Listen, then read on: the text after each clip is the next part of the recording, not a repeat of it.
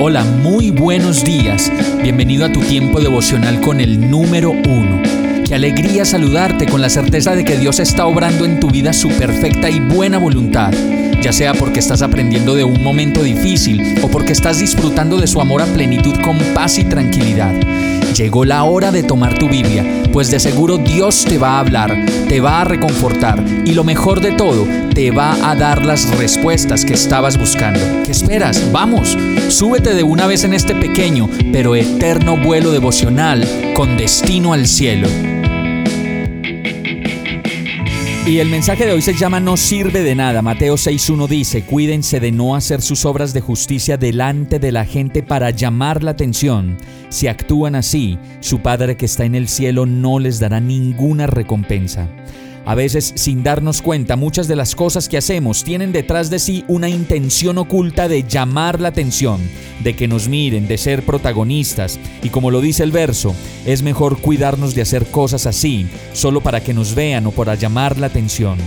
Sigue diciendo el verso que si actuamos así, y qué bueno es que podamos parar ahí para, para entender esa palabra actuar en medio del verso, pues eso significa tal cual lo que dice, que es una actuación, no es verdadera, no es genuina, sino solo una actuación. Y dice el verso que si lo hacemos así, nuestro Padre que está en el cielo no nos dará ninguna recompensa. Más vale no hacer nada que simular hacer algo que no nos nace o que no queremos hacer. Y con eso Dios, que está en el cielo, verá lo que verdaderamente es.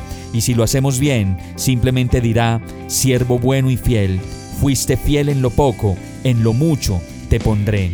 Vamos a orar. Guárdame Señor de hacer algo por alguien con las motivaciones incorrectas.